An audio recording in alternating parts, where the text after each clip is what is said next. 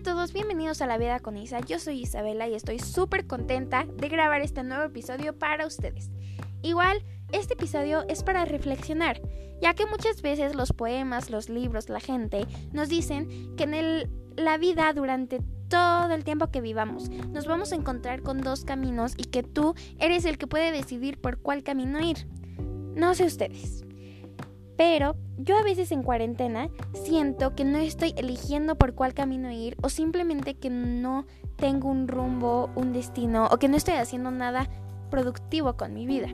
Entonces, sentirse así no está padre y les voy a recomendar un tip que me ha funcionado muchísimo y el reto que les pongo a ustedes es hacerlo una semana y si te funciona ya lo sigues haciendo durante más tiempo. ¿Qué es ese reto? El reto es proponerte una cosa diaria. Te puedes proponer 5, 10, 20, 100, pero mínimo una cosa. Ya sea hacer ejercicio, ordenar tu cuarto, cocinar, aprender una palabra nueva en inglés, en francés, en alemán, no sé, lo que tú quieras. Pero que sientas que ese día tienes una meta, un propósito o algo que tú vas a hacer por ti.